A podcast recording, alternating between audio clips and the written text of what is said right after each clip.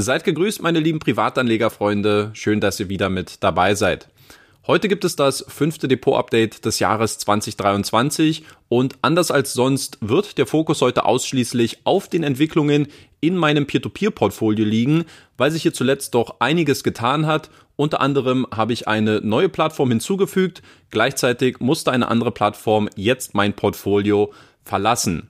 Um welche Plattform es sich dabei handelt und was ich sonst noch zu den anderen Transaktionen in meinem Portfolio zu sagen habe, das erfährst du nach dem Intro.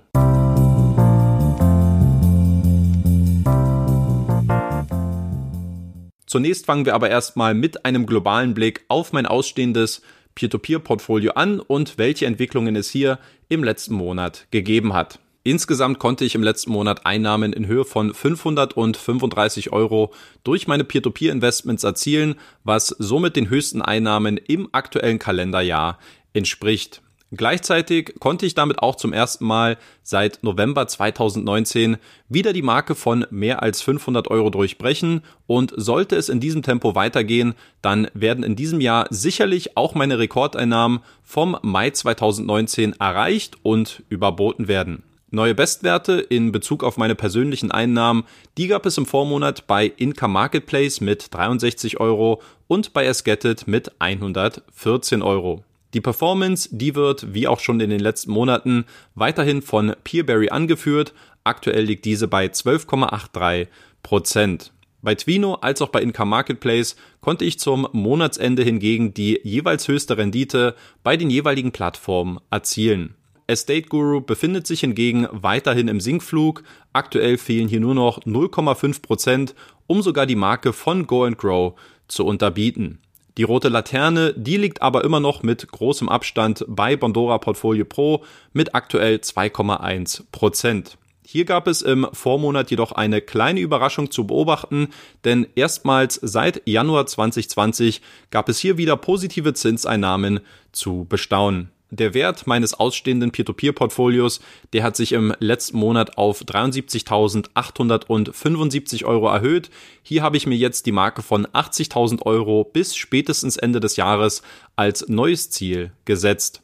Was hingegen mein Vorhaben angeht, bis März 2027 ein Peer-to-Peer-Portfolio in Höhe von 160.000 Euro aufzubauen, so liege ich aktuell 1.829 Euro über dem geplanten Soll. Mein Performance Delta ist hingegen auf 2.706 Euro angestiegen. Mit der Reduzierung meines Go and Grow Portfolios sollten die Aussichten nun aber deutlich besser werden, dass ich meine angepeilte Zielrendite von 10% erreichen kann. Auch ein Turnaround bei Estate Guru wäre in diesem Zusammenhang absolut hilfreich, wobei hierfür sicherlich noch einige Depot-Updates ins Land ziehen werden. Insgesamt gab es im letzten Monat sechs Transaktionen in meinem Peer-to-Peer-Portfolio und hier möchte ich mal etwas ausführlicher auf die Gründe hinter diesen Entscheidungen eingehen. Bei Esketit habe ich zuletzt 2000 Euro neu eingezahlt, wodurch die Plattform nun mittlerweile zur zweitgrößten Position in meinem Portfolio aufgestiegen ist. Wettbewerbsfähige Zinsen, sehr hohe Liquidität und ein finanziell stabil aufgestellter Partner sind alles gute Gründe, warum es Getted momentan sehr stark nachgefragt ist und auch zu den beliebtesten Plattformen in der Community gehört. Der Preis für die hohe Nachfrage ist aktuell ein gewisser Cash-Drag, weshalb ich mich zuletzt dazu gezwungen sah, meine diversifizierte Anlagestrategie um den jordanischen Kreditefokus zu erweitern und zusätzlich habe ich auch einige manuelle Investments auf dem Sekundärmarkt getätigt. Langfristig ist das für mich sicherlich keine Lösung, kurzfristig ist es aber leider notwendig, um hier weiterhin voll investiert dabei sein zu können. Ebenfalls neue Einzahlungen, die gab es im Vormonat auch bei Peerberry und bei Income Marketplace und zwar mit jeweils 1000 Euro. Beide Plattformen, die in meinem Portfolio auch die beste Performance aufweisen können, gehören für mich schon seit einigen Monaten zu den besten Optionen, um mein Portfolio weiter auszubauen.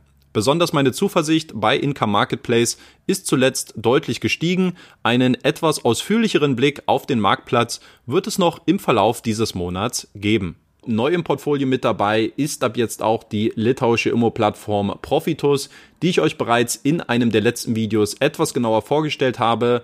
Den Link dazu findet ihr jetzt nochmal hier oben im Video angepinnt. Der Start meines Investments hat sich hier leider um circa zwei Monate verzögert, weil es hier erst seit kurzem möglich ist, Geld via SEPA-Transfer einzuzahlen. Außerdem teste ich aktuell noch eine zweite Immo-Plattform aus Litauen, nämlich das Peerberry Spin-off Crowdpeer.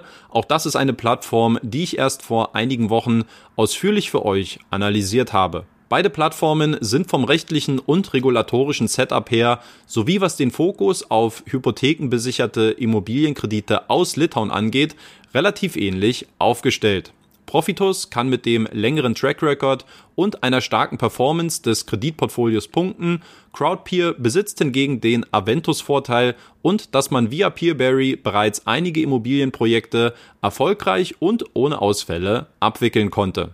Weil ich den Grad an echter Diversifikation hier nur als sehr geringfügig einschätze und ich bekanntermaßen ein Verfechter von Plattformkonzentration bin, macht es aus meiner Sicht aber keinen Sinn, beide Plattformen gleichzeitig zu bespielen. Der Plan sieht daher erstmal so aus, dass ich zunächst beide Investments für mindestens zwölf Monate laufen lassen werde, um mich dann je nach Entwicklung für eine der beiden Plattformen zu entscheiden.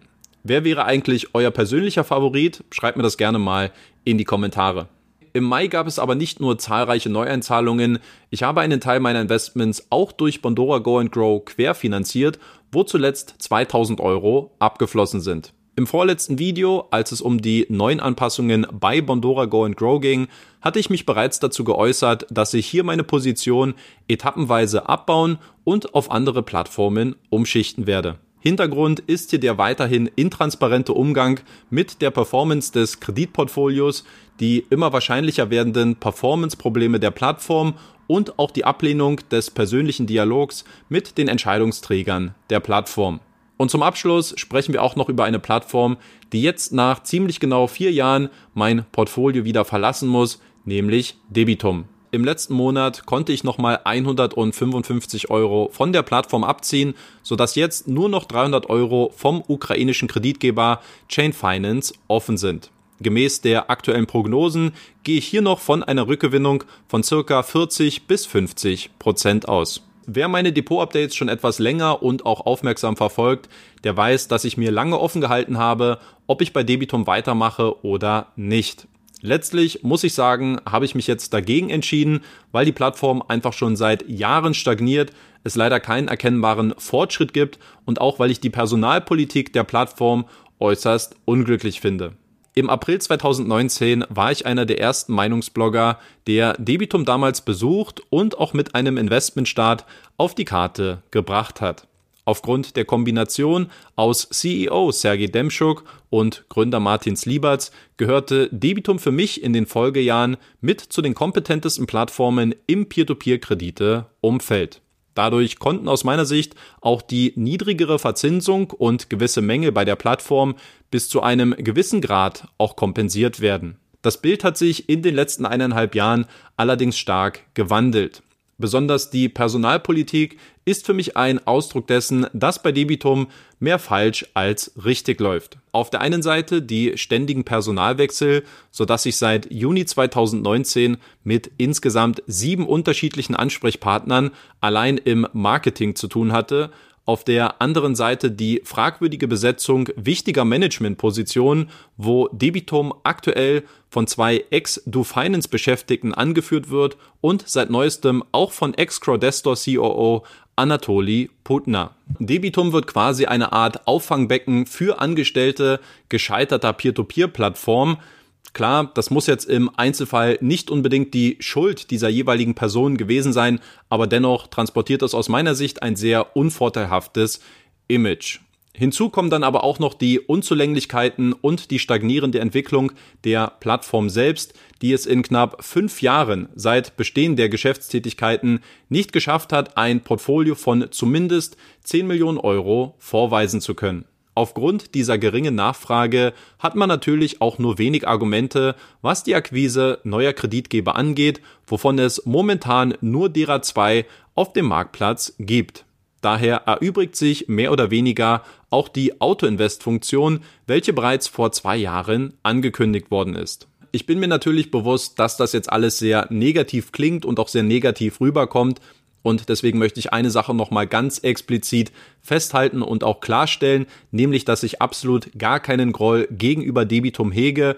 Ganz im Gegenteil, ich hoffe inständig, dass die Plattform nochmal die Kurve bekommen wird und dass die Umstände eines Tages andere sein werden, dass ich vielleicht auch mal wieder persönlich bei Debitum anfangen könnte zu investieren, unabhängig davon, was jetzt mit der Situation in der Ukraine passiert und ob jetzt über Chain Finance nochmal Gelder zurückkommen oder nicht. Denn ich hatte in den letzten vier Jahren bei Debitum sehr schöne Zeiten. Ich habe sehr viel durch die einzelnen Mitarbeiter gelernt, speziell über das Kreditgeschäft. Es sind persönliche ähm, Bindungen entstanden, die weit über das ganz klassische ähm, Plattform und Meinungsblogger-Verhältnis hinausgehen. Und für diese Erfahrung bin ich sehr dankbar. Ich werde es immer in meinem Herzen behalten, äh, wie man so schön sagt. Ich werde jetzt nicht zu pathetisch äh, klingen.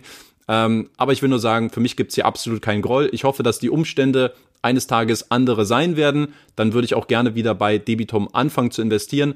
Momentan muss ich aber ganz nüchtern und rational feststellen, dass es aktuell keine Rechtfertigung meinerseits gibt und auch keine Perspektive, die hier ein Investment bei Debitum rechtfertigen würde.